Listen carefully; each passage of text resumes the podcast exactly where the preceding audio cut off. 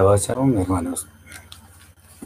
Como lo prometido es deuda, vamos a tratar de hablar un poco sobre el proceso de la creación del Eterno. Es algo que, en cierta forma, todos deberíamos tener muy claro para entender el desarrollo de los acontecimientos que vinieron a partir de esta obra maravillosa del Eterno. Es un tema que tiene muchas, muchas, muchos aspectos que vale la pena tener en cuenta. Por ello, vamos a hacer de pronto, si el Eterno nos lo permite, varias entregas de este tema porque bien lo amerita. Y la idea es todo lo que tiene que ver con el decir algo interesante y es que, por ejemplo, cuando la escritura dice en el principio Elohim creó, o en el principio creó Elohim, es porque la escritura nunca trata de demostrar lo que para ella es evidente. Y algo que para ella es evidente es que el Eterno es el dueño de todo, el que creó todo. Nunca trata de demostrar algo como eso. Ya lo da por hecho. Entonces vamos a mirar algunos temas que nos interesan en gran manera. Bien, la primera pregunta que deberíamos hacernos es ¿en quién creemos y por qué? ¿En qué o en quién creemos? Estas preguntas son necesarias para entender lo básico que la escritura nos presenta, bien sea en forma específica, explícita o de pronto oculta. Al emprender este viaje por la Torah, algunos conceptos deben tener algún sustento adecuado que nos permita eh, sumergirnos un poco en lo que este maravilloso documento nos relata y nos enseña. Me comentan por favor si el volumen está adecuado, si se escucha bien. Bien. Tratando de responder estas preguntas, es posible que nuestro entendimiento sea más firme y tenga la base necesaria para comprender el desarrollo de los acontecimientos, que no están exentos de profundas enseñanzas que pueden hacer de nuestra vida algo realmente grandioso. Bien. Si observamos todo lo que nos rodea con detalle, con algún detalle, no necesariamente en forma supremamente detallada, sin duda podemos captar, sin esforzarnos mucho, que existe un orden. Este orden se manifiesta por ejemplo, en todos los ciclos que suceden día a día. Ah, sin que además nosotros, los seres humanos, podamos hacer algo, por mínimo que sea, para cambiar su curso. Entonces, esto debería llevarnos a entender que todo esto no es producto de la casualidad, sino de un orden perfecto. De lo contrario, muchas leyes que se han demostrado y que hoy día son axiomáticas, nos llevarían a concluir que ese desorden en el cumplimiento de las leyes cada día será peor. Tal cosa a pesar de que muchos afirman que todo surgió espontáneamente del caos. Para que exista un orden perfecto, de alguna forma tenemos que llenar llegar, por ejemplo, a lo que podríamos decir a una definición que consiste en que todo lo existente fue diseñado y creado por, llamémoslo por, por, ahora así, por una inteligencia superior, que además no es humana, por razones obvias. El mismo ser humano constantemente está sometido independientemente de que lo quiera o no lo quiera aceptar, a múltiples leyes que, no puede cambiar. entre ellas, por ejemplo, el estado del tiempo, la ocurrencia del día y la noche, la gestación del ser humano, la conformación física de una persona, los fenómenos celestes, las leyes de la gravedad y de la ley de acción y reacción y muchísimas más, miles en realidad. Por ello, debemos aceptar que nuestras propias limitaciones han sido establecidas por aquella inteligencia superior. Pero ¿cómo entenderla? ¿Cómo identificarla? Para ello debe existir sin duda alguna base. Si hay un orden perfecto, es muy natural pensar que nada de lo que existe fue dejado al azar. Esta afirmación se basa en el hecho científicamente demostrado de que el orden nunca procede del desorden. Partiendo de eso existe algo que nos ayude a saber de su existencia y al menos conocer también algo de su esencia. ¿Por qué creemos? Bueno, al ser conscientes de nuestra limitada condición, que de hecho somos limitados, es muy fácil entender que no somos autosuficientes. Bueno, diciendo estas cosas me viene a la mente algo y es que aunque este es un tema que tiene que ver con los comienzos de todo, es bueno que entendamos que de aquí surgen muchas enseñanzas que nos sirven para nuestra vida diaria, como lo veremos más adelante. Entonces, tenemos muchas limitaciones, muchas deficiencias, y esto nos lleva a, por decirlo así, a apelar a esa inteligencia superior. Por supuesto, no es un algo, sino un alguien.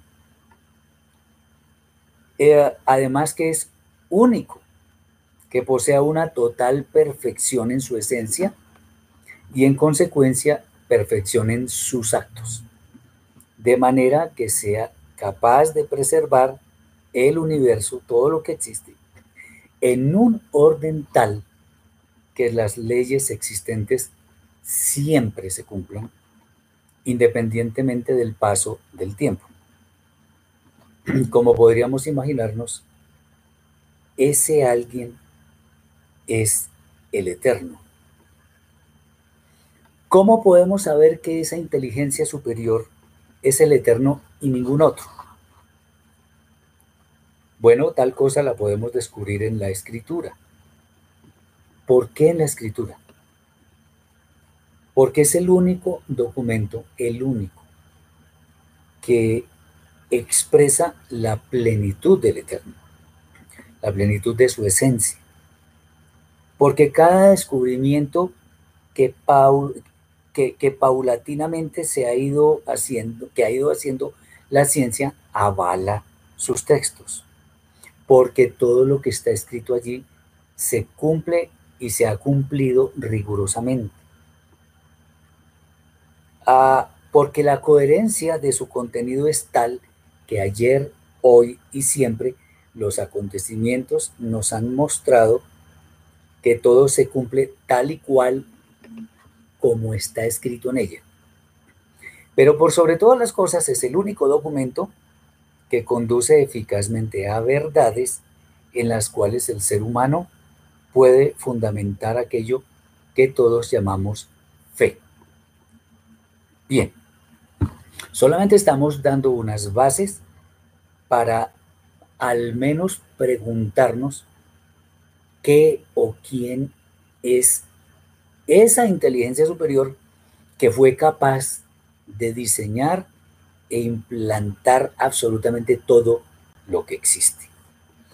Bien, entonces, por todo esto que estamos diciendo, es que entraremos a sumergirnos en ese maravilloso mar de textos de la Torah, especialmente por ahora en los de los comienzos, los cuales eh, poseen una riqueza inmensa que ni nos imaginamos.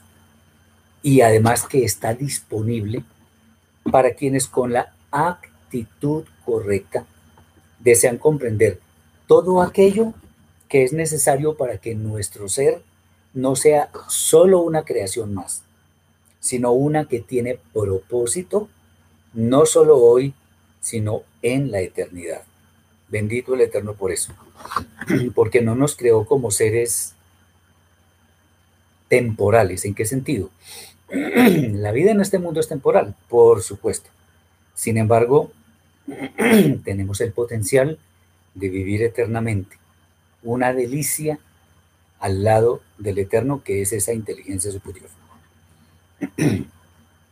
Eh, si hay preguntas sobre estos temas que estamos tratando, bien las pueden poner en el chat y trataré de responder a las que estén obviamente relacionadas con los temas que estamos eh, compartiendo. Bueno, vamos a empezar con algunos ejemplos. Es bueno saber que la Torah ha sido comparada con muchas cosas que nos revelan parte de su inmensa profundidad. Por ejemplo, la, la Torah ha sido comparada con el mar. Ustedes saben que uno ve cuando está en la playa, los que hemos tenido el privilegio de ir a una playa, uno se sienta en la playa, ve las olas, la inmensidad del sol al fondo, ve las aves encima, ve el agua. De vez en cuando ve uno peces que, que emergen de allí. Pero cuando tenemos también la posibilidad de sumergirnos, vemos algo muy diferente. Vemos peces, arena, vemos plantas que no, se, que no surgen en la superficie, vemos formaciones rocosas y vemos un colorido que, de pronto no nos imaginaríamos. Eh, o sea, lo que uno ve inicialmente es hermoso, pero cuando uno se sumerge es aún más hermoso. También la Torah ha sido comparada, por ejemplo, porque hay ejemplos hay muchos, con un rompecabezas. Entonces, si varias personas analizan una ficha de ese rompecabezas y ven algo así como, digamos, como un tubo, entonces algunos dicen, eso es un tubo. Otros dicen, no es una superficie rugosa. Otros dicen, de pronto es una soga muy gruesa. Pero cuando se juntan las piezas, se encuentra, por ejemplo, que eso es parte de la trompa de un elefante. Fíjense lo interesante. Hasta no tener el contexto de todo, no podemos entender adecuadamente lo que estamos viendo en forma particular. En este caso, un texto, por ejemplo. Como expusimos hace, algunos días de Shabbat, un texto sin contexto es un pretexto. Ejemplos de esto hay muchos. Hay muchísimos. Entonces, cuando tenemos la, el privilegio de sumergirnos en la Torah, encontramos cosas grandiosas. No es el caso abundar en, ejemplos, pero por lo menos con este par que hemos puesto, de pronto podemos entender. Bien. Esto, eh, por esta razón, no podemos identificar la Torah solamente como un conjunto de relatos o un tratado meramente espiritual.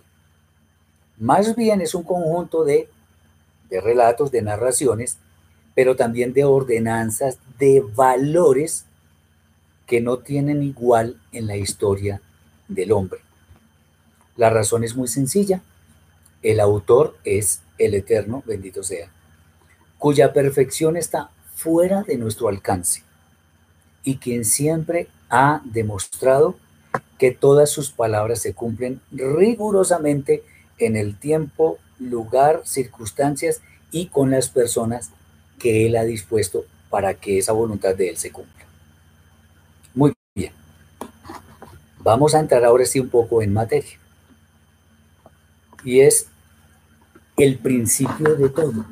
Bien, mucho se ha especulado en torno a lo que ha sido el comienzo de todo lo existente. Y a decir verdad, siempre existirán corrientes, normalmente humanistas, que especulan sobre lo que fue el proceso de la creación y su posterior desarrollo, si es que se quiere llamar así. Pero los textos bíblicos tienen una verdad que vale la pena estudiar para tratar de entender, al menos en parte, la obra perfecta de quien con su poder, misericordia y demás atributos, justicia, bondad, etc., hizo posible la existencia de todo eso que llamamos el universo, el cosmos. Hemos de insistir en que para entender adecuadamente los textos sagrados, los textos de la Torah, debemos partir de una premisa, y es la sincera credibilidad que debemos darle a esos textos. Pues de otra forma, nos encontraremos ante posibles contradicciones que en realidad no existen, sino más bien realidades parciales de una gran verdad. Ahora, eh, es bueno entender algo. El original de la escritura es el idioma hebreo.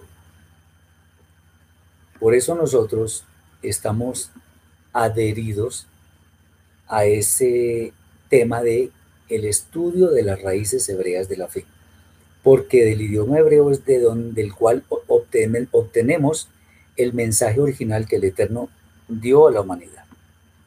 Cuando empiezan las traducciones a surgir, eh, digamos, también surgen no pocos problemas. ¿Por qué?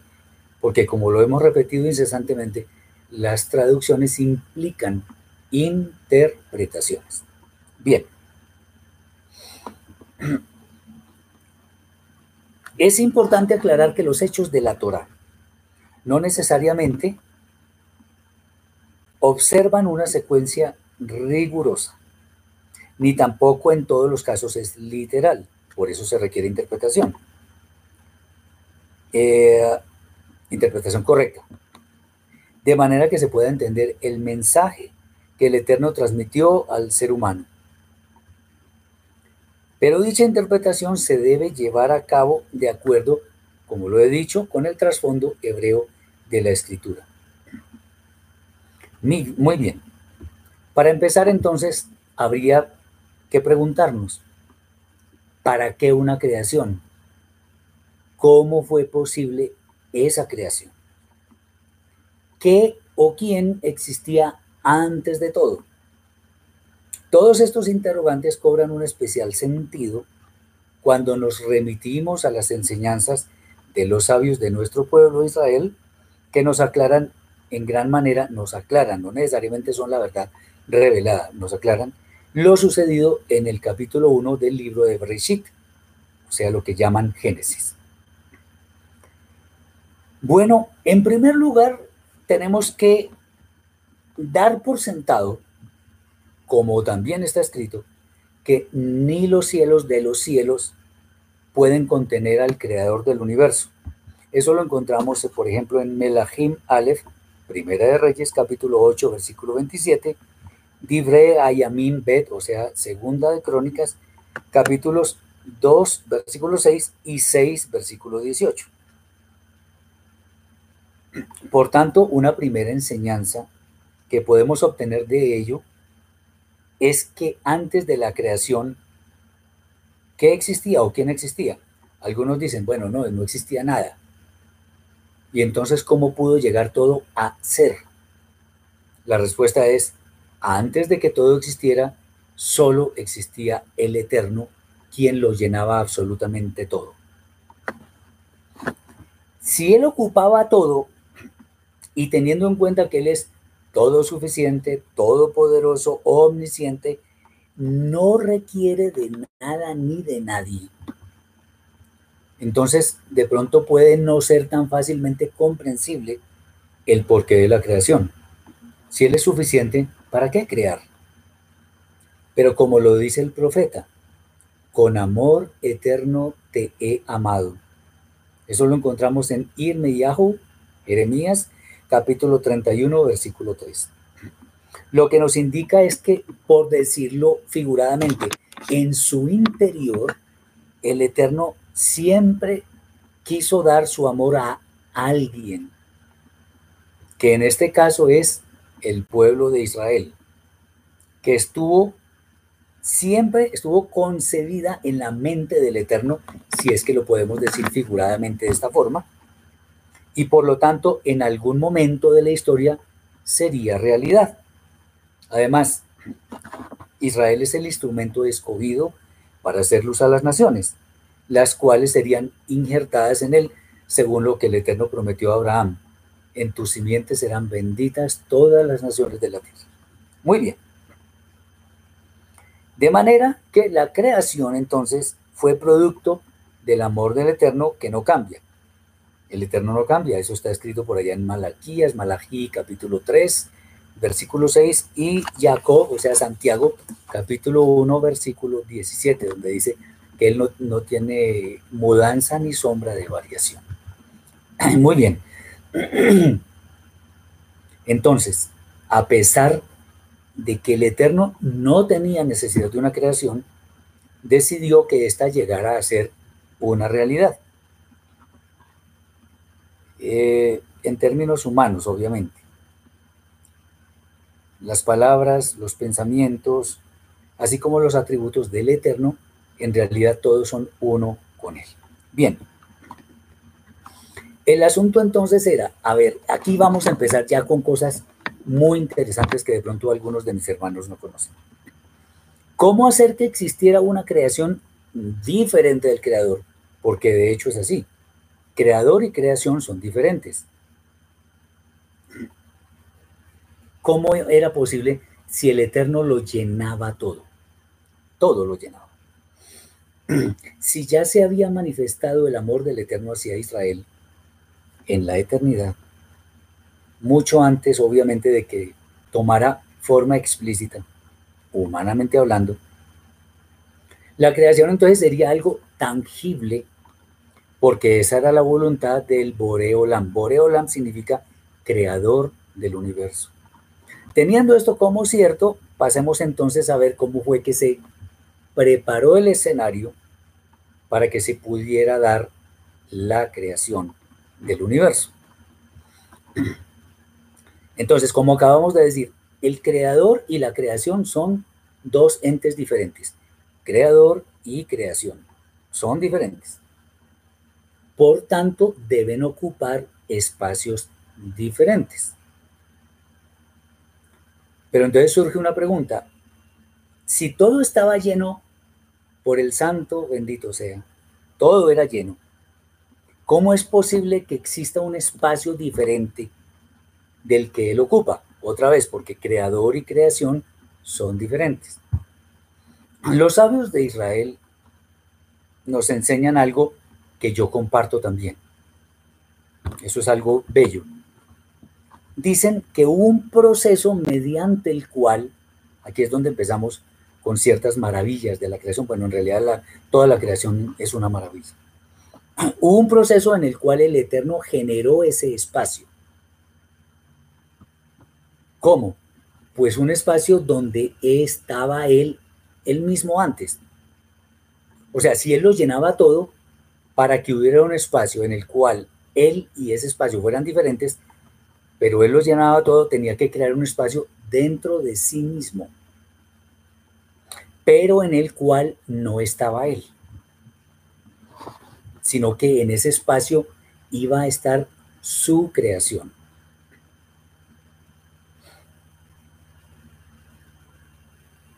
¿Cómo, se da esto? La única forma fue mediante un proceso llamado simsum, simsum, que significa contracción. Contracción, pues, de sí mismo, él lo puede todo, para que se generara, para que se generara ese espacio. Muy seguramente no había otra forma distinta de hacerlo. Ahora, uno podría decir, bueno, eh, el Eterno no tiene ni izquierda, ni derecha, ni arriba, ni abajo, ni adelante, ni atrás. Si alguien conoce algo de matemáticas en cuanto a una recta en la cual en el centro está el cero, a la derecha uno se desplaza y uno ve uno, dos, tres mil, dos millones. Y está por allá algo que no existe, que es el infinito. Y a la izquierda lo mismo, pero en, forma en números negativos. O sea que lo único que uno puede entender que existe es el centro, el cero. Bueno, lo mismo pudo suceder con el eterno. ¿Dónde está el universo? En el centro del eterno, sin ser el eterno. Esperamos que estemos entendiendo bien esto. Independientemente de, de lo inmenso que, que pueda parecer el universo, de hecho lo es. La verdad es que todo lo que existe, todo, las galaxias, las constelaciones, las estrellas, todo eso, es en comparación con la grandeza del Eterno, no es ni siquiera un grano de arena en todas las arenas del, planeta. O sea, nuestra pequeñez es tan evidente que no existe ningún motivo para que el ser humano muestre a veces tanta arrogancia en sus acciones, pues físicamente ante el Eterno en realidad no somos nada. Nada. Por ahí existe un texto en el libro de Devarim, Deuteronomio, donde dice que ten en cuenta que el Eterno es uno y no hay nada más. ¿Quién se puede comparar con el Eterno? ¿Quién? Nada ni nadie. Nosotros no somos nada. Yo no sé si alguno de ustedes ha visto fotografías de esas sondas espaciales que viajan por el sistema solar y muestran fotos de de la Tierra. Yo vi una no hace mucho desde el planeta Saturno. La Tierra es nada. Y fíjense la cantidad de problemas que hay acá en la Tierra. Pero ante el Eterno no somos absolutamente nada. Bien. Entonces el santo, bendito sea, generó ese espacio dentro de él, mediante el proceso de Simsum. Y ah, como en ese espacio no estaba él, obviamente, si no está el Eterno, hay tinieblas, hay desorden, hay caos. Obviamente entonces en el, principio reinaban las tinieblas. Y era necesario que el aliento divino, el aliento del Eterno, hiciera algo como enseñorearse de todo para que hubiera luz también en ese espacio creado. Dice Oneida, ¿podríamos pensar que el eterno es el cero? No, ni en sentido figurado. En sentido figurado, el cero somos todos nosotros y todo el universo. Él es todo el infinito. No, sería muy mezquino de parte de nuestra pensar que Él solamente es, es, un, es el centro. No, Él es todo. Y nosotros estamos en ese, en ese pedacito de Él que no es Él. Bien. Una vez está listo ese espacio, la obra creadora empezó a ser realidad. Se podría decir entonces que antes de Bereshit 1.1, antes de Génesis 1.1, ya estaba generado ese espacio donde residiría lo que existe. Físicamente incluso se podría decir que esta afirmación puede ser una forma de explicar el hecho de que hubiera una creación. Bien, vamos ahora a lo que fue el proceso creativo. El relato de la creación es de tanta, pero tanta importancia que trataremos con algún detalle, no podemos decir que con absoluto detalle, algún detalle, los textos que se refieren a ello, con el fin de tener una perspectiva correcta de lo que fue la obra que la produjo, que produjo la creación. El primer texto dice, en principio creó Elohim los cielos y la tierra. Ya hemos visto en algunas clases de hebreo que hemos dado que allí no está el artículo. Entonces la traducción en el principio es incorrecta. En un principio o en principio. Bereshit bara Elohim et Hashamayim ve'et haaretz. En principio. Entonces, nos indica al decir en principio es que existe un principio para todas las cosas creadas. Eh, como veremos a continuación, el, el creador no tuvo principio. Muy bien.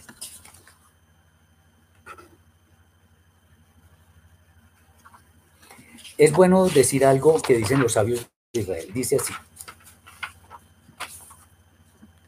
Algunos comentaristas dicen que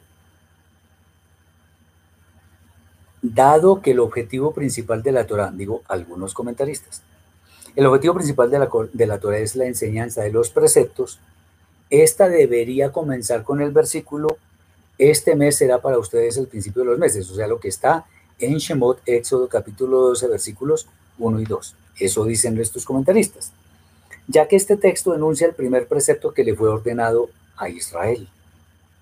El Rambam, o sea, Rabbi Moshe ben Nachman, hace una objeción a esa posición. Pues dice que ello es difícil de sostener, ya que el relato de la creación constituye el fundamento mismo de la Torá. Yo comparto eso.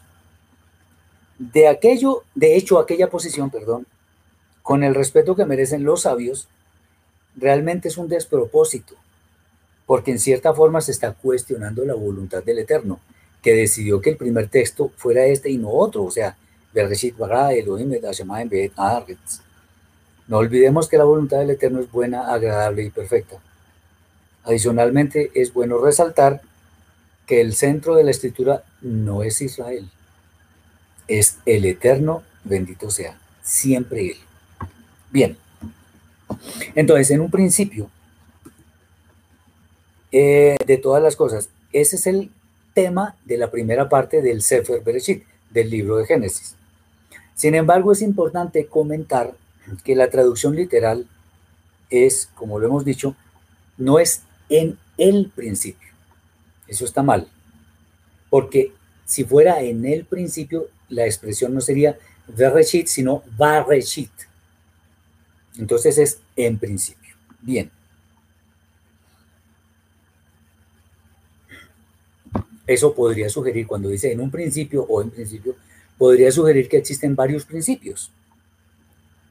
En este caso, lo que estamos hablando corresponde al principio de todo lo creado. Como es evidente por el relato de esta sección, de esta parasha, digamos En diferentes partes de la escritura se hace explícito que el creador no tiene principio y no posee limitaciones.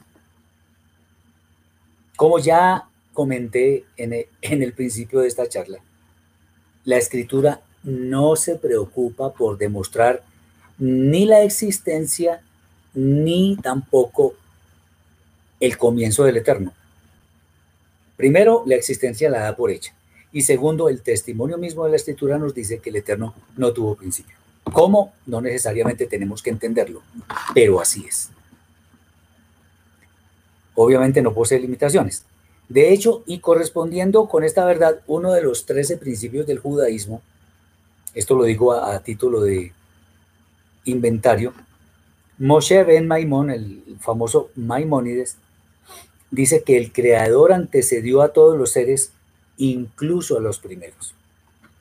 Este principio, por lo tanto, obviamente se refiere al primer instante del tiempo, al cual el Eterno no está sostenido, no, está sometido, perdón. Pero sí sirve para delimitar el desarrollo de los acontecimientos para el ser humano.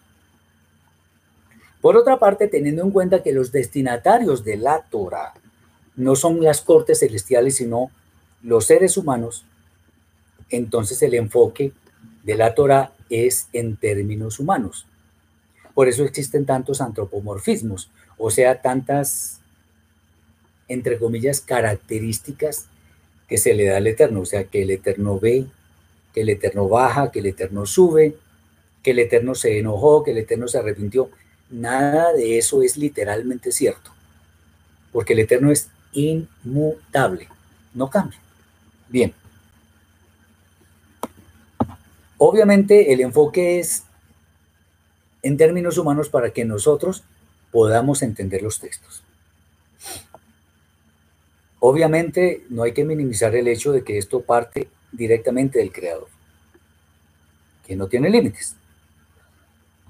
El Rabí Shlomo Itzhaki, o sea, Rashi, comenta que la lectura de este versículo debería ser en realidad en el principio del crear de Elohim, eh, confirmando así que la creación tiene un principio y no el creador. Dice en el principio del crear de Elohim. No que Elohim tenga principio, sino en el crear en la actividad creadora de, Elohim. Bien, es interesante notar que la primera letra con la cual comienza la Torah no es la Aleph, que es la primera letra del Aleph Bet, sino la letra Bet, la segunda. Aleph simboliza al Rey del universo, al Eterno, bendito sea. Eh, teniendo en cuenta que el creador no hace parte de la creación, aunque señorea sobre ella, la letra Bet o cualquiera otra nos muestra que todo lo creado no puede estar a la misma altura de quien lo creó. Ahora, algunos dicen, bueno, es interesante que la Torah empieza con la letra Bet y la letra con la letra Bet se escribe, por ejemplo, Berajá, que es bendición. Dice, no, ¿por qué no lo llaman Eloa? Y así sería más claro para nosotros. No, porque en la Torah dice Elohim. Yo no voy a cambiar los términos que están escritos. Usted puede mirar en la Torah hebrea y siempre dice Elohim. El término Eloa, que obviamente corresponde al Eterno, solamente está escrito creo que en dos partes nada más. Entonces yo no quiero cambiar lo que está escrito. Me quiero ceñir estrictamente a lo que está escrito en la Torah. Y en la Torah dice Elohim. En el principio, Elohim creó los cielos y la tierra, no Eloa. Bien. Ah, ¿Qué se puede comentar entonces en cuanto a, a qué o quién existía antes de Breshit? Obviamente ya hemos llegado a una conclusión y es que solamente una presencia, la del Creador, llenaba todo. No se puede concebir que la presencia hubiera tenido un comienzo o que hubiese algún lugar donde no estaba, porque de esa manera tendría alguna clase de limitación, lo cual no es posible teniendo en cuenta que todo lo creado sin excepción obedece a unas leyes que no varían en el tiempo, que también obviamente fue obra del creador. Además podemos asegurar que para que la creación tuviera sentido, necesariamente debía haber alguien antes de ella que la hiciera realidad. Ese alguien debería ser suficientemente poderoso como para trascender tiempo y espacio. Ese alguien, el eterno, bendito sea, no podía tener principio, porque si lo tuviera sería limitado, por razones obvias, y en consecuencia no sería todopoderoso, atributo que sin duda él posee y que él mismo hace explícito en la Torah. Bien, entonces, esto es solo una, una breve exposición de lo que significa el término Bereshit. Ahora, yéndonos a explicaciones un poquito más en oculto, la palabra Bereshit tiene seis letras, la Bet, la Resh, la Aleph, la Shin, la Yod y la Tav. Entonces algunos dicen, bueno, Bereshit, si uno toma las dos primeras y las últimas, dice Brit, o sea, pacto. Y en las dos, en la, mitad se puede formar la palabra Esh, que es fuego, pacto de fuego. O también está la palabra Ish, pacto con el hombre. Y así sucesivamente. Se pueden sacar muchas cosas, pero ese no es el, el tema de lo que estamos proponiendo el día de hoy. La segunda palabra, miren todo lo que hemos hablado y solamente vamos a la segunda palabra. Y eso que la primera da para mucho más.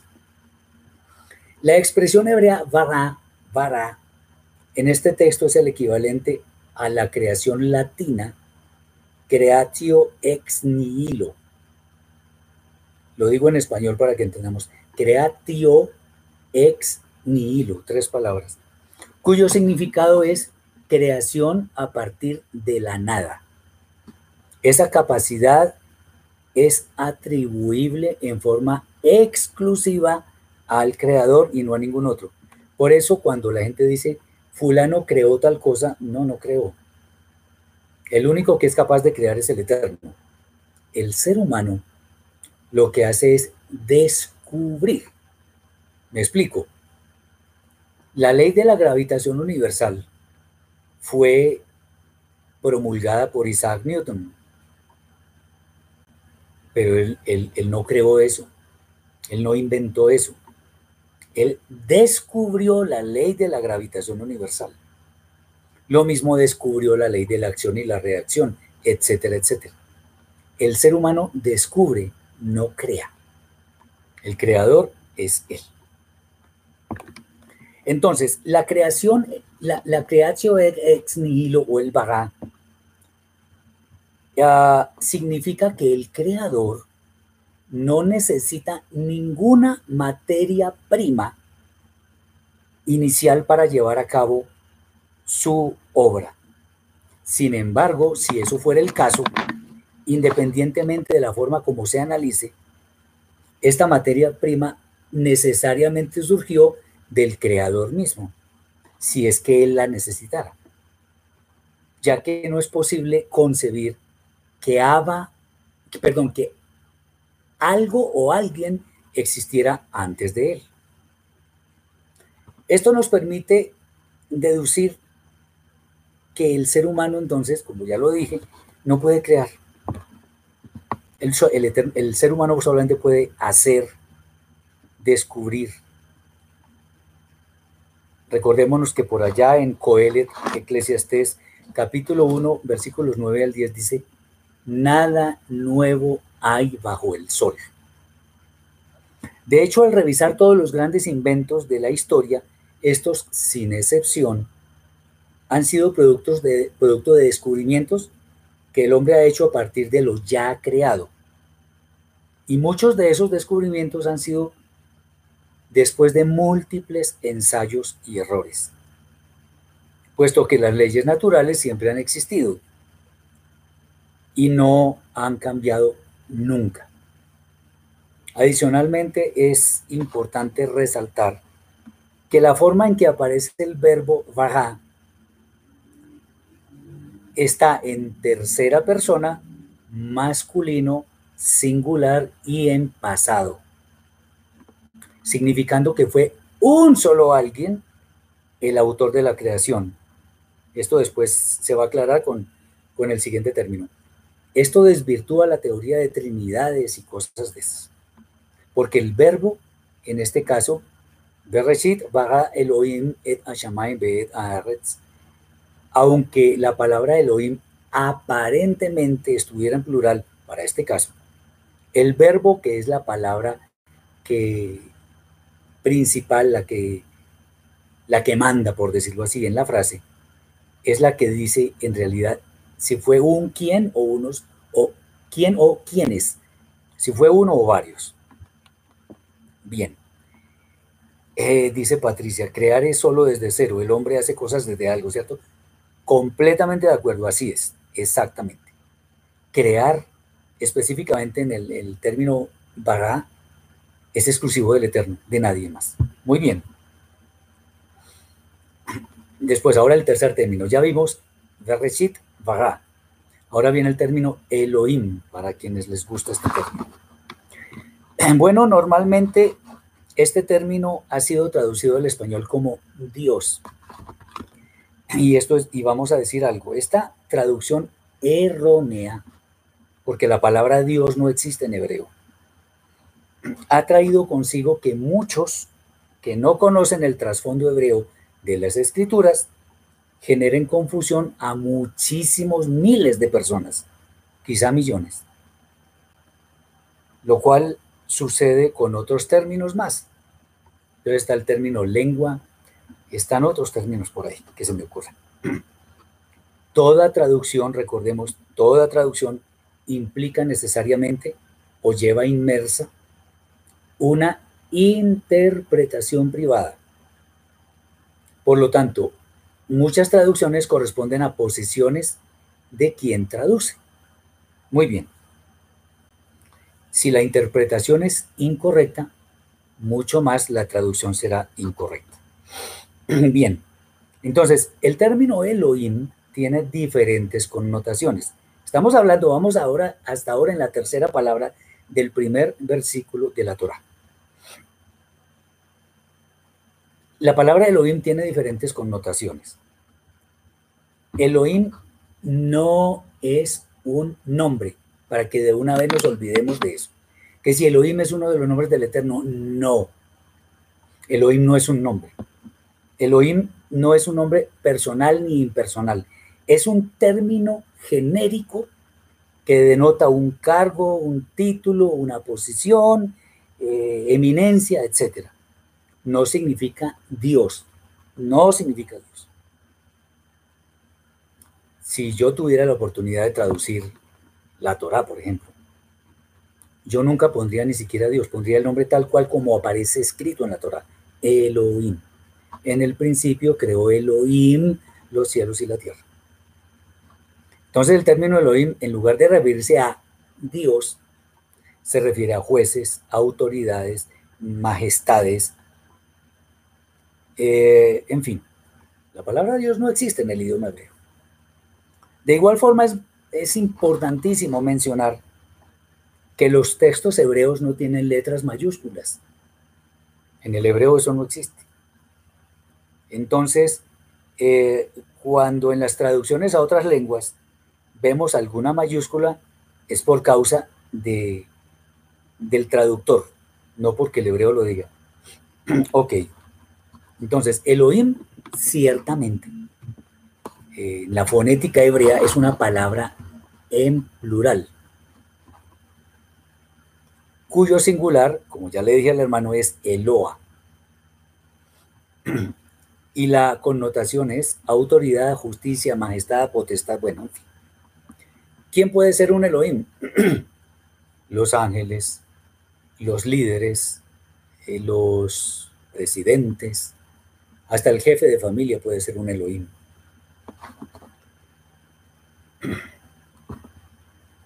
Obviamente, en muchas, muchos textos de la escritura encontramos Elohim como referido al Eterno, ya que Él es autoridad suprema. ¿Cómo se explica entonces que el verbo crear está en singular mientras que el sujeto se encuentra en plural? Entonces, como ya les decía, esa, esa, esa aparente contradicción, aparente, una, una forma de, interpretar correctamente la escritura es teniendo en cuenta que como el Eterno no se equivoca, entonces si vemos alguna aparente contradicción, no podemos asumir que en realidad es una contradicción, sino más bien que debe haber otros textos que nos van a aclarar esa aparente contradicción, porque no la hay. Esa, esa aparente contradicción, de hecho, ha sido utilizado por muchos para hablar de una tal Trinidad que no existe, en la que se argumenta que Elohim es más que uno y en fin, y que la Trinidad está presente en la creación y todo eso. Pero la verdad es que esta palabra no entraña la más mínima evidencia de que exista una Trinidad ya que no habla explícitamente de dos ni tres personas. Que el verbo esté en singular, además antes del sujeto, ya está condicionando, denota entonces que existió y continúa existiendo una única fuerza creadora, un solo sujeto que de manera un, al cual de manera única se le puede aplicar la, capacidad de crear desde la nada. Eh, dice mi hermano Javier que los sefardíes en Israel le dicen Dio en ladino. Sí, correcto. Pero eso es en ladino. En hebreo es Elohim. Y pues otros atributos que ya veremos. Es uno solo, el eterno, el omnipotente, la fuerza creadora, y no varios. Entonces el verbo otra vez es el vocablo dominante. Corresponde al tiempo pasado de la tercera persona masculino singular, lo que elimina de plano la posibilidad de referirse a varias personas. En textos como Devarim, capítulo 6, versículo 4, donde dice, Shema Israel Adonai Eloheinu Adonai Echad. El eterno nuestro Elohim es uno. En Jacob, Santiago 2.19, dice algo interesante. Tú crees que Elohim es uno. Bien haces. También los demonios creen y tiemblan. Bueno, interesante. Entonces el Eterno es uno solo. No tres, ni dos, ni en fin. Existen muchos ejemplos eh, en toda la Tanaj en los cuales el vocablo Elohim ocurre, está presente, refiriéndose casi siempre a uno solo que es el creador, no siempre. La palabra Elohim entonces se, se relaciona con autoridad, con poder supremo que trasciende a la totalidad de lo existente, en este caso. Ah, recordemos, por ejemplo, en casos que han sido investidos de autoridad y que la escritura dice que ellos son Elohim. Entonces, por ejemplo, en Shemot 4.16 y 7.1, cuando el Eterno le dice a Moshe que Moshe mismo será como Elohim para Aarón.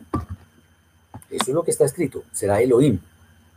Entonces es interesante porque eh, nos está mostrando la escritura misma que el término Elohim no solamente le aplica al Eterno. También en Shemot 23, que dice, no tendrás otros otras autoridades delante de mí. Ahí no dice otros dioses, ahí dice otras autoridades. Bien. Una cita muy interesante donde está este término es en el Salmo 82, donde está el término Elohim, para mostrar a personas que han sido como jueces de pueblos. Vamos a, leerlo en un momento. Salmo 82. Dice así.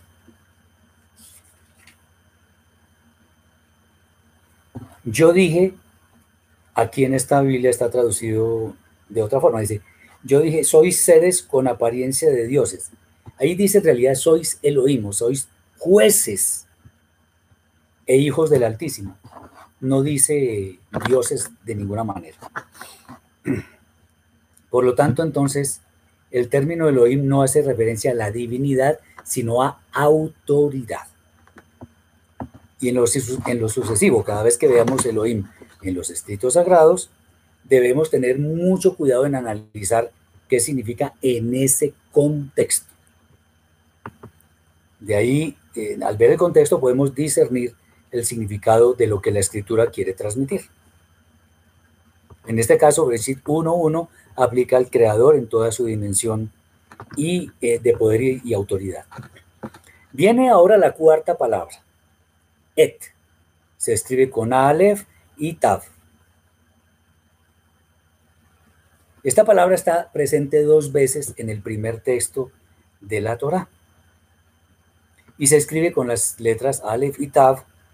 Y lo interesante es que técnicamente no entraña ningún significado aunque algunas ah, traducciones eh, le asignan el significado de a como una preposición, lo cual obviamente no es el caso en este texto, pues la traducción es, en principio creó Elohim los cielos y la tierra, no en principio creó Elohim a los cielos y a la tierra, no, no dice eso.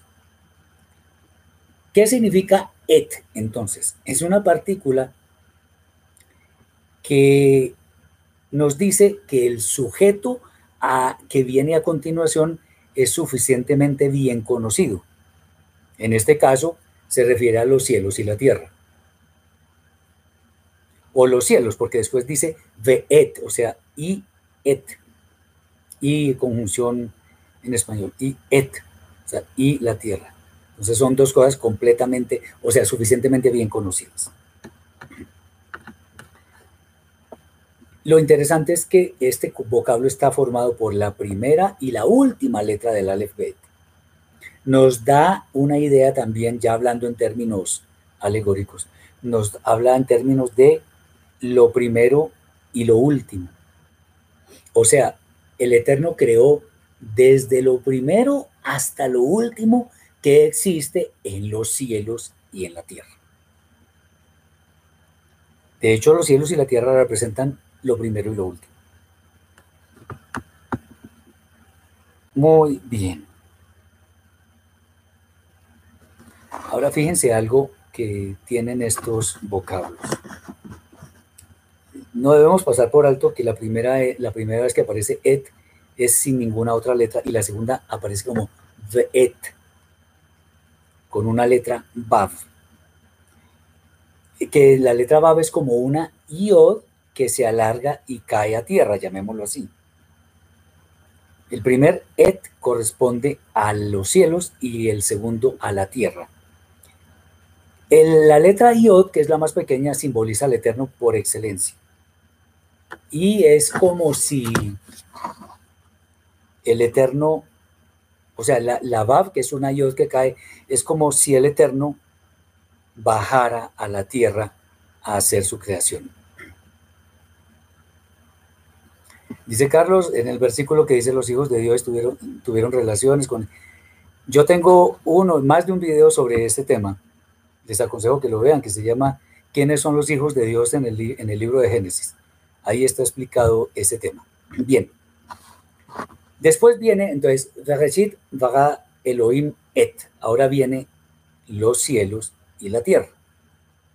La conclusión del versículo nos muestra que los cielos y la tierra abarcan figurativamente toda la creación, ya que toda cosa creada existe bien sea en los cielos o en la tierra.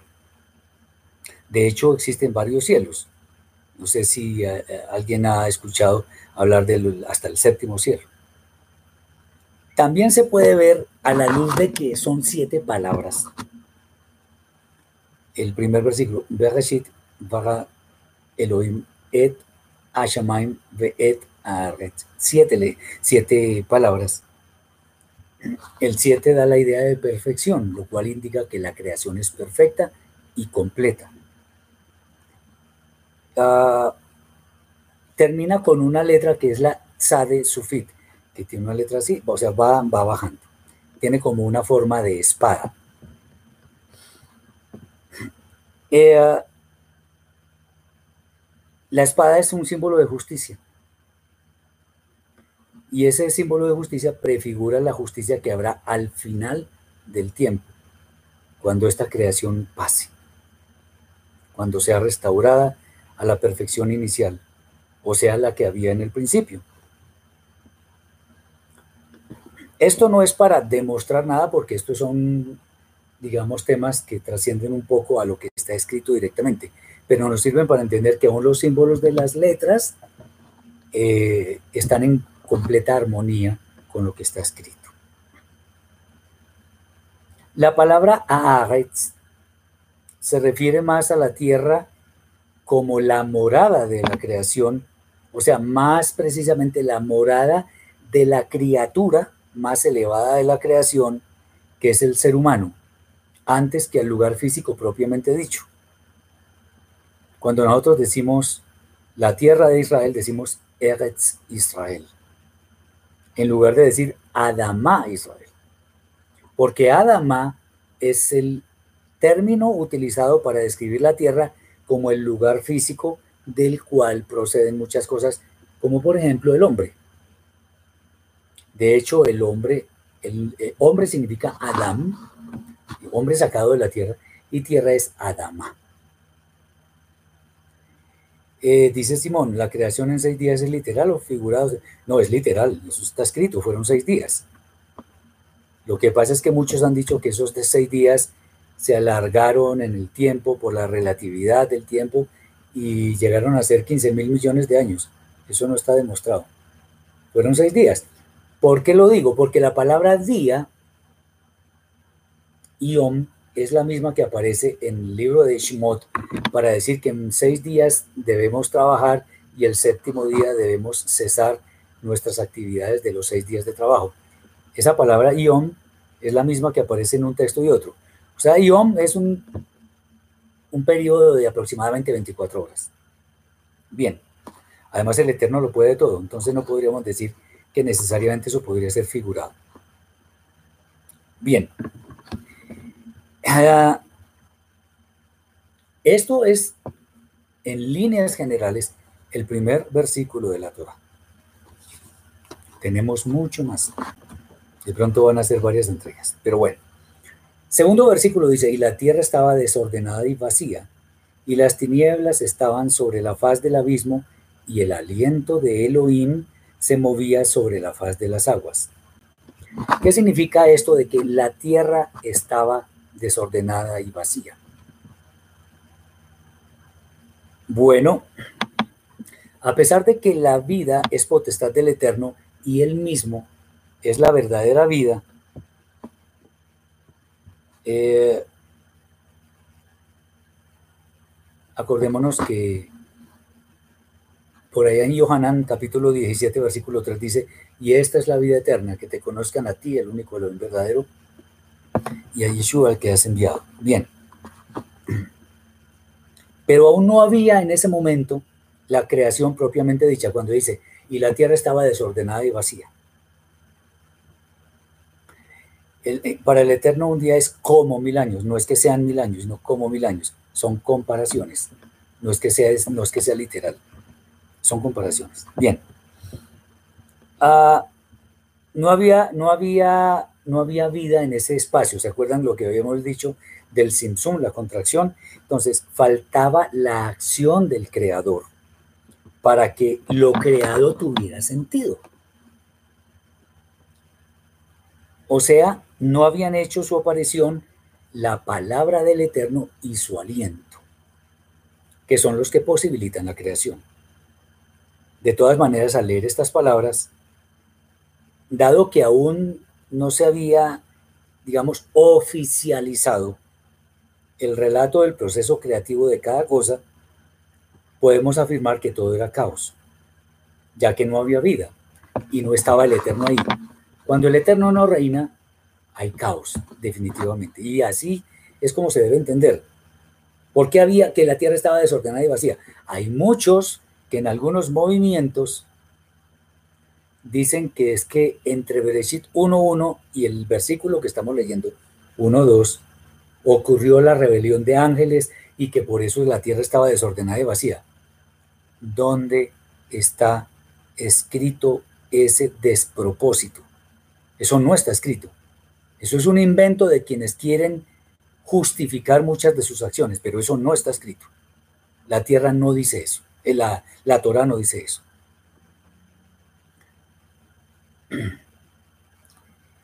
Dice, como se está hablando de creación y de lo bueno que ha sido el Eterno con nosotros, es desde el momento en que se creó el hombre que se crea la mala inclinación.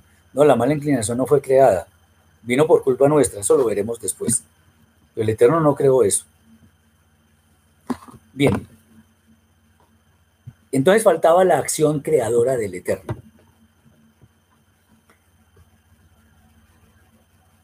Como ya se mencionó, algunas opiniones afirman que era necesario que existiera un espacio, lo que hemos explicado del Simpson, y eh, que significa contracción, en fin.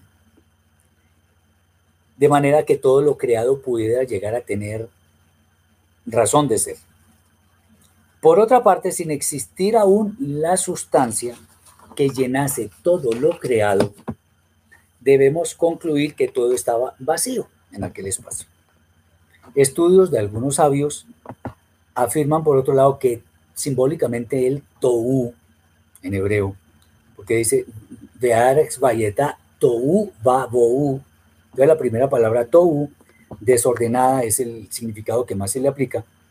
También el significado de esa palabra es caos, vacío, desierto, nada. Es interesante que Bohu, que es la siguiente palabra, eh, significa caos o vacío. Entonces, algunos dicen que ese tohu desordenado corresponde a la primera materia prima, a la materia prima inicial, necesaria para que todo lo creado llegase a tener forma elaborada, producto del proceso mismo de la creación. Entonces, voy a explicarlo con un ejemplo. La harina no tiene forma, es un polvillo ahí, en fin. Cuando se le echa agua o leche, mantequilla, qué sé yo, azúcar, sal, lo que sea, lo que se vaya a hacer, y se empieza a amasar, sigue sin tener forma, pero una vez se ha amasado, se pone en el horno y se saca, tiene una forma. En principio tiene, es amorfo, como este versículo que dice que todo era sin forma. Pero una vez se termina la creación, tiene una forma perfecta. Entonces, cuando la harina es sacada, puede tener la forma de pan, de torta, de lo que sea, dependiendo de quién ha moldeado, de quién ha moldeado. Eh, entonces, figuradamente el creador lo que hizo fue amasar, o sea, moldear esa masa informe para que llegara a tener la forma perfecta que el hombre conoció. Janet Leticia dice, ¿cómo se podría explicar acerca de otros seres que le llaman extraterrestres, creación de hombres, demonios? Todavía no llegamos allá. Eh, no nos adelantemos. La idea, eh, hay mucho tiempo para hablar de eso, pero digamos, los demonios existen, extraterrestres, los demonios son extraterrestres, los ángeles son extraterrestres. Entonces, si alguien me pregunta a mí que si yo creo en extraterrestres, sí, los ángeles lo son, los demonios lo son, son muy reales. No los vemos, es otra cosa, pero sí. Bien.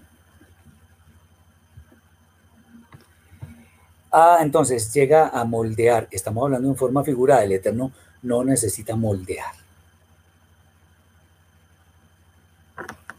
Cuando hablamos de, una secuencia de acciones, estamos mostrando ese el orden perfecto establecido por el Eterno para elaborar todo lo que existe.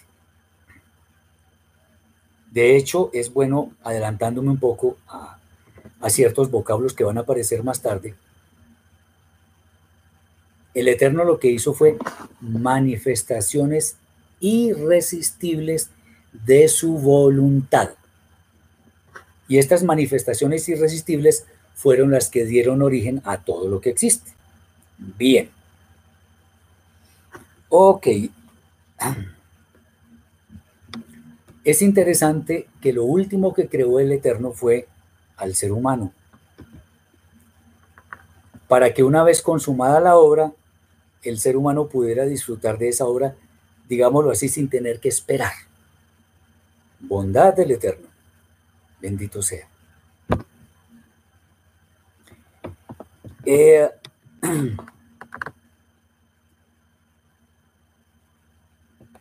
hay que entender bien cuando viene la expresión donde dice que el Eterno trabajó seis días y el séptimo día reposó o descansó. Ya lo veremos después.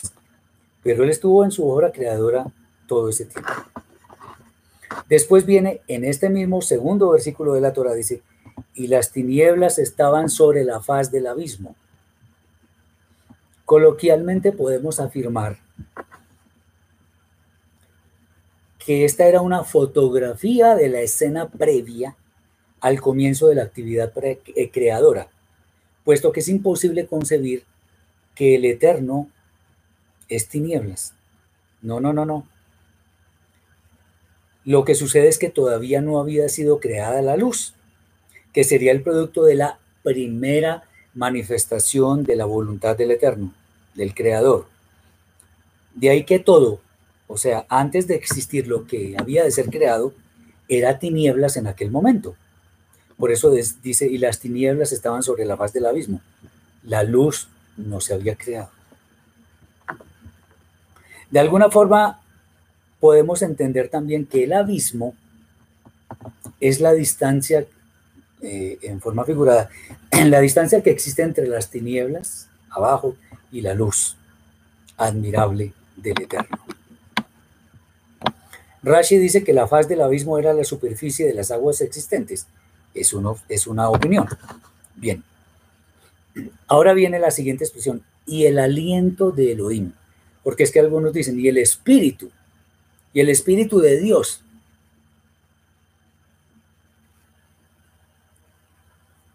Bueno, ahí no dice el espíritu, ahí dice el aliento. La palabra ruach en hebreo significa aliento, espíritu, soplo, viento. Todo eso significa. En muchos idiomas se traduce como espíritu. La connotación a la luz del contexto de la Torah, por supuesto que es mucho más amplia. Entonces, en este caso significa aliento o viento. Es mucho más adecuado para este pasaje. Si tomamos el texto, Elohim es espíritu. Eso está por allá en Yohanan 4:24. Vemos algunas cosas que nos pueden aclarar a qué se refiere el pasaje que estamos estudiando. En primer lugar, se dice que Elohim es espíritu. Las mayúsculas, algunos escriben espíritu con mayúscula, pero las mayúsculas son puestas por los traductores. Ah, dice Elohim es espíritu, no Elohim es el espíritu, ahí no dice eso.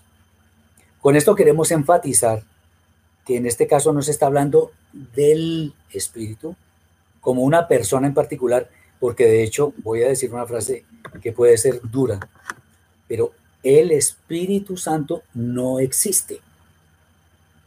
Existe otra cosa, pero Espíritu Santo no existe. Existe el Espíritu de Santidad, pero Espíritu de Santidad no es una persona pero eso lo veremos después. Entonces, se está haciendo explícita la esencia de Elohim. El aliento de Elohim señoreaba. En concordancia con esto que estamos afirmando, otro de los 13 principios de fe del judaísmo, no todo el judaísmo es malo, ni me faltaba, de cosas muy buenas, dice, pues, además está pegado a la escritura esto que voy a decir, dice, el eterno no es corpóreo ni tiene aspecto corpóreo oral. Entonces, ¿a qué se refiere este vocablo en el contexto que estamos estudiando? Se refiere a la presencia divina que llaman, a lo cual trasciende todo lo existente. Examina y controla todos los eventos que acontecen en todo lugar.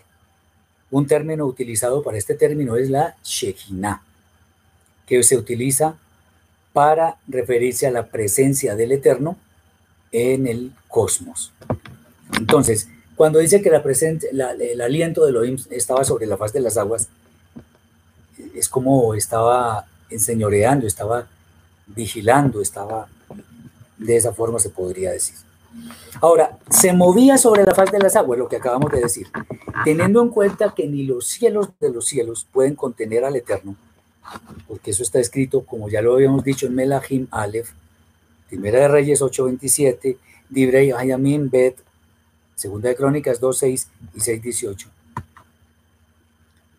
¿Cómo explicarse que él o su espíritu se muevan? ¿Acaso hay limitaciones para él?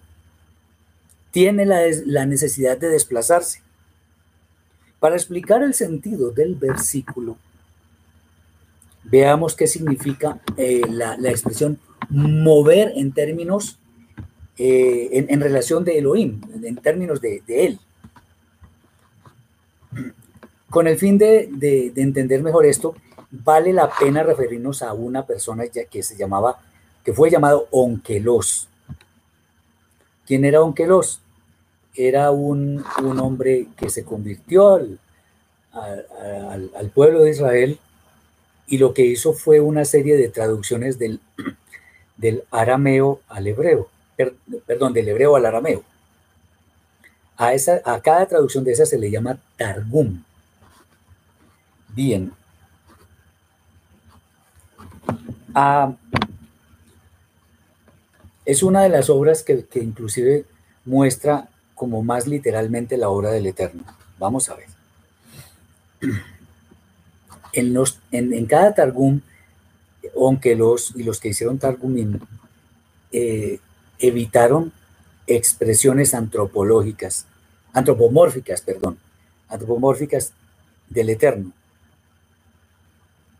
Eh, ah, ¿Por qué?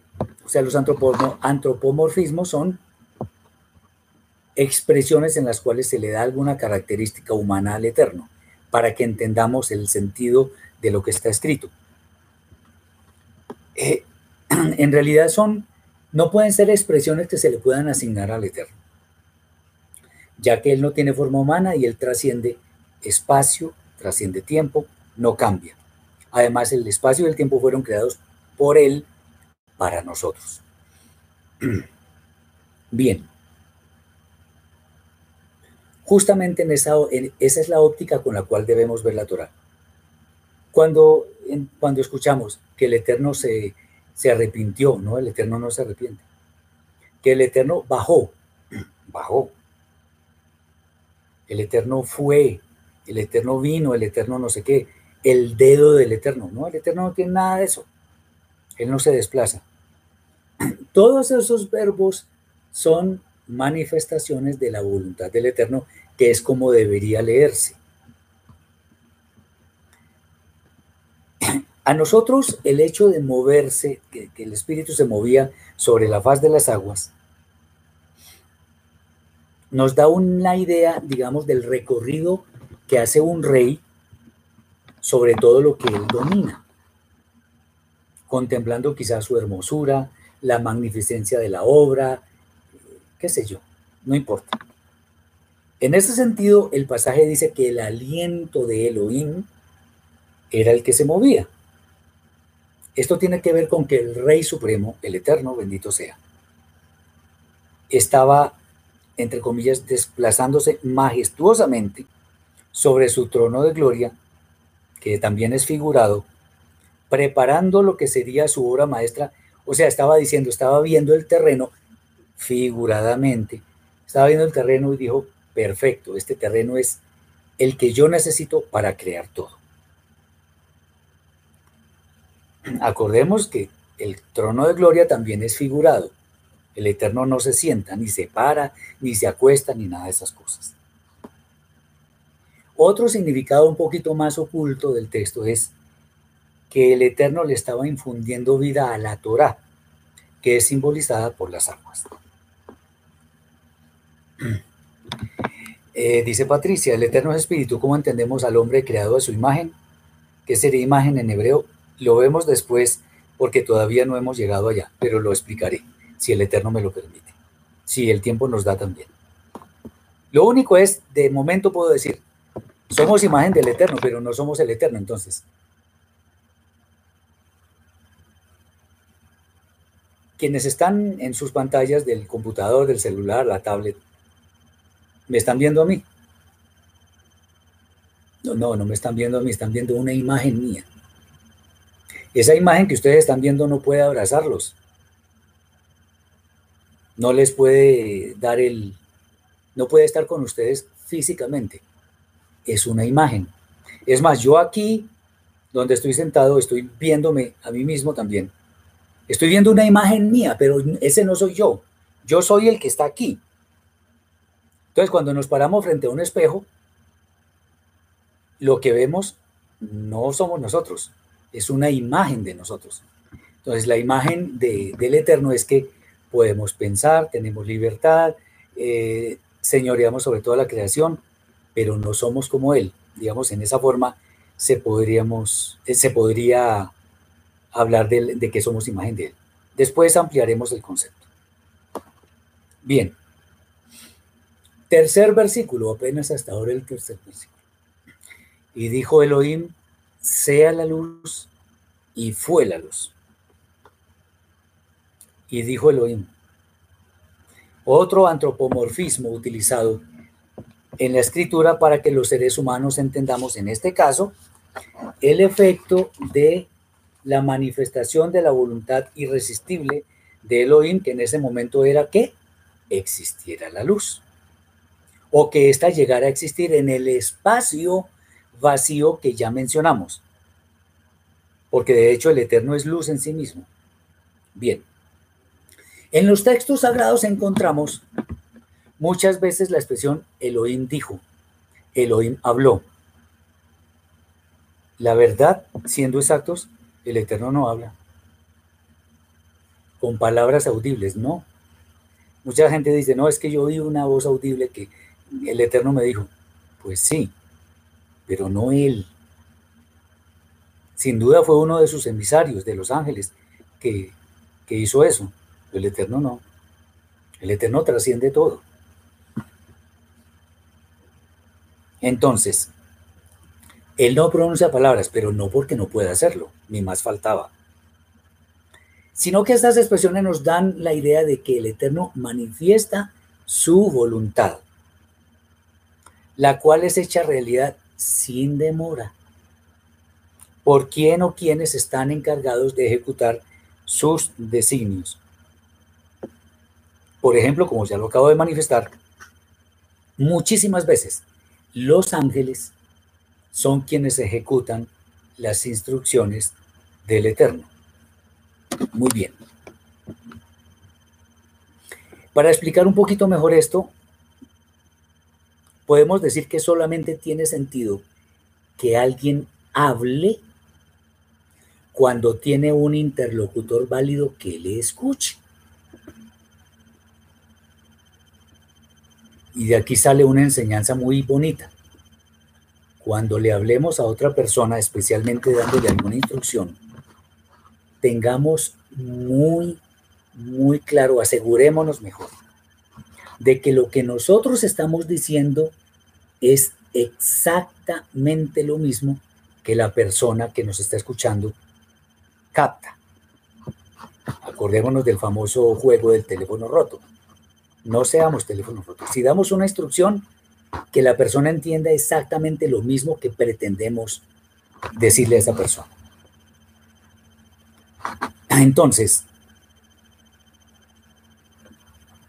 cuando el Eterno dijo sea la luz, ¿a quién le estaría hablando? A nadie. No había nada. Y si no había nada, ¿por qué le iba a hablar a nadie? Entonces más bien el Eterno hizo una manifestación de su voluntad que consistía en que hubiera luz y en consecuencia hubo luz. Digámoslo en términos prácticos. Así como estoy diciendo es como lo deberíamos entender. No que el Eterno dijo con su boca, ¿cuál boca? El Eterno no tiene boca, no tiene ojos, no tiene oído, no tiene nada de eso. Es mucho más que eso. No limitemos al Eterno con nuestras características físicas, ni tampoco con nuestros atributos. El Eterno no es bueno. Bueno puedes ser tú, mi hermano, de pronto yo. El Eterno es mucho más que eso. El Eterno tampoco es justo. Justo puede ser un ser humano, pero la justicia del Eterno trasciende por mucho a la justicia de los seres humanos. El Eterno no se mueve. El Eterno no se enoja, no se pone triste. No, Él es inmutable, Él no cambia. Supongamos que Él se pusiera triste, entonces cambió. Porque antes tenía un estado de completa tranquilidad y después lloró, por decirlo así. No, Él no cambia. No cambia para absolutamente nada. No cambia. Entendamos eso. Entonces, ¿qué fue lo que pasó cuando él dice sea la luz? Entonces, más que decir algo, hizo una manifestación irresistible de su voluntad para que hubiera luz y en consecuencia hubo luz, como efectivamente sucedió. Concebir al creador con habla, con la propiedad de hablar, es limitarlo, porque su esencia trasciende todo. El verbo dijo está conjugado en otra vez en singular masculino, lo que confirma una vez más la singularidad de Elohim para estos pasajes que estamos estudiando. Además, él, ese Elohim tiene toda la autoridad sobre todo lo existente. Y eso, digamos, esa autoridad, eh, entre comillas plural, está implícita en la pluralidad del nombre. Bien, después, ¿qué dice? Sea la luz y fue la luz.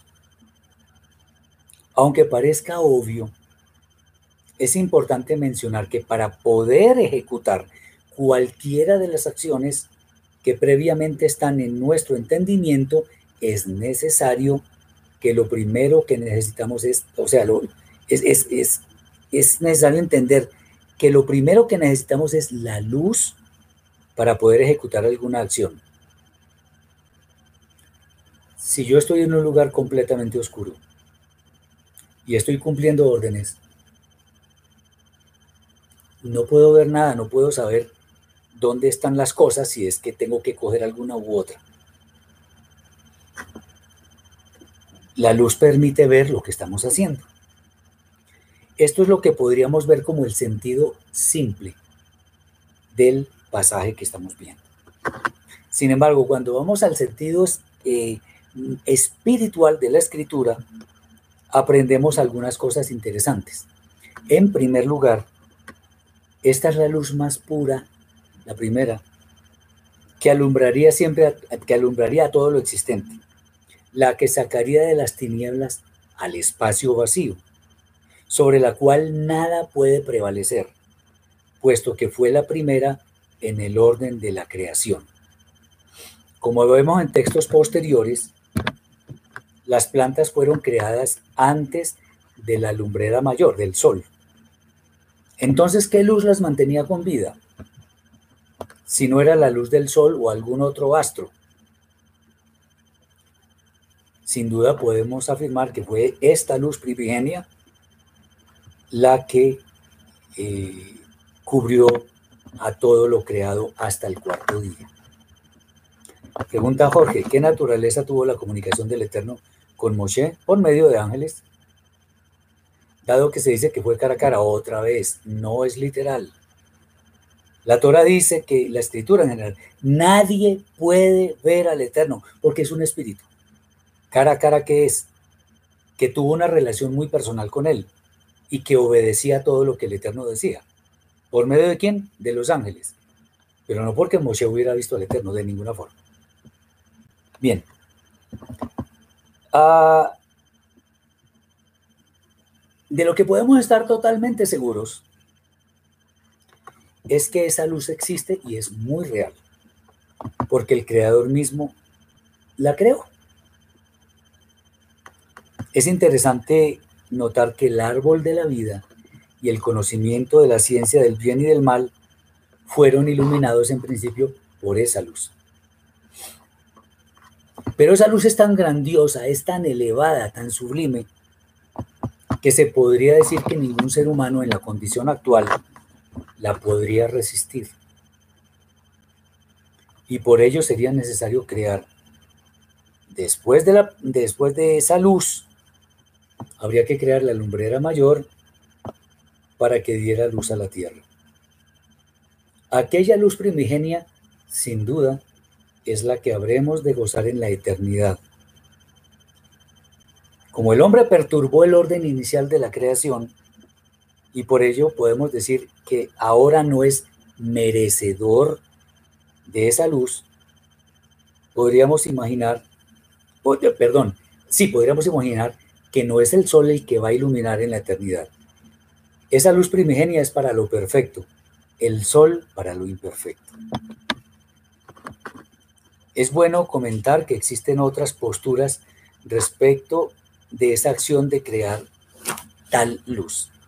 Una de ellas dice que esta luz corresponde, son opiniones, a una nebulosa que resultó de la primera manifestación de la voluntad del Creador, la cual alumbró los primeros tres días.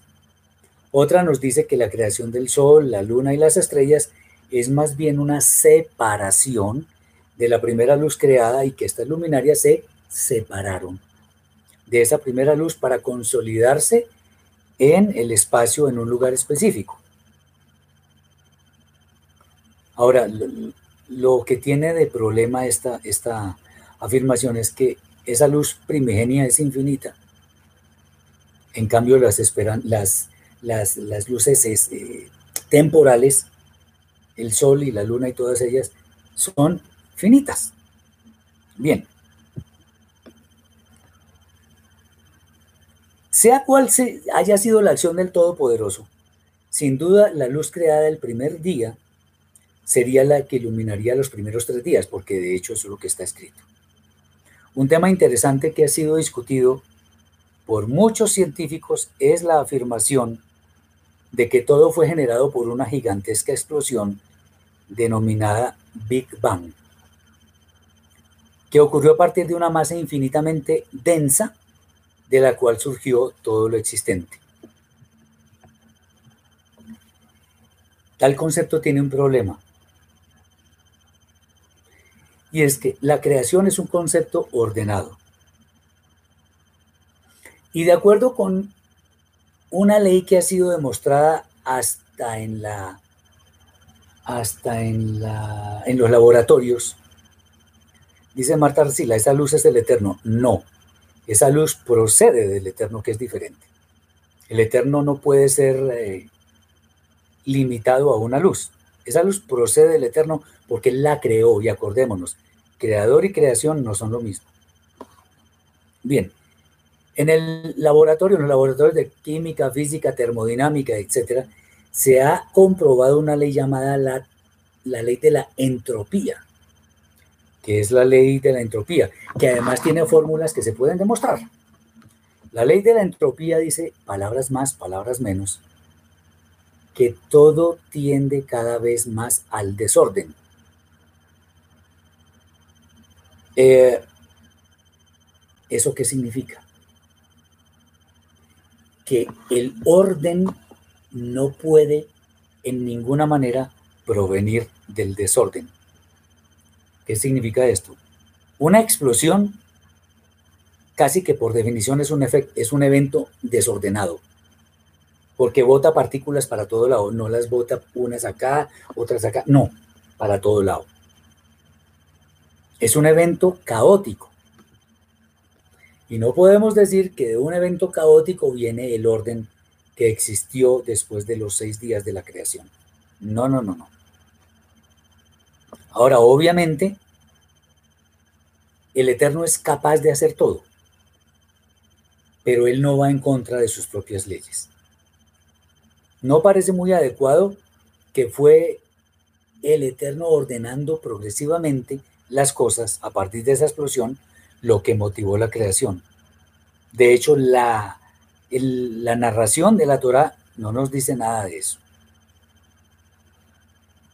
La ocurrencia de ese fenómeno, si es que fue real, debería haber sido en un tiempo específico y no algo espontáneo que surgió en un momento cualquiera, como también lo afirman muchas personas sin sustento científico. Bueno, hay muchas cosas. Hasta ahora hemos visto tres versículos y espero poder, continuar en el próximo Shabbat sobre este tema tan maravilloso de la creación. Es una bendición poder alabar al Eterno por esa creación que Él nos regaló para que disfrutáramos de ella. En estos tiempos de cuarentena de la pandemia, hemos visto resurgir el aire puro, aguas otra vez con peces que están felices porque el ser humano no está como depredador. Hasta calles de grandes ciudades están vistas, eh, se, se, le han visto animales como gacelas, como osos, porque no hay seres humanos que los ataquen. Esto me hace recordar un poco cuando el pueblo de Israel estuvo en una en un exilio tan penoso como el de Babilonia. Estuvo 70 años. Esos 70 años corresponden a muchos años en los cuales el pueblo de Israel no dejó que la tierra descansara, lo cual es un mandamiento. Apreciemos lo que tenemos alabemos al Eterno por todo eso, gocémonos de las maravillas de la creación y procuremos obedecer lo que el Eterno dice, porque es bueno y agradable hacerlo delante de Él. Seamos solidarios con los, con los demás, con la naturaleza y seguramente nos va a ir bien. Muchas gracias por su atención. Espero que nos veamos en una próxima oportunidad. Shabbat Shalom para todos y Shavuot Tov de una vez. Bendiciones para todos.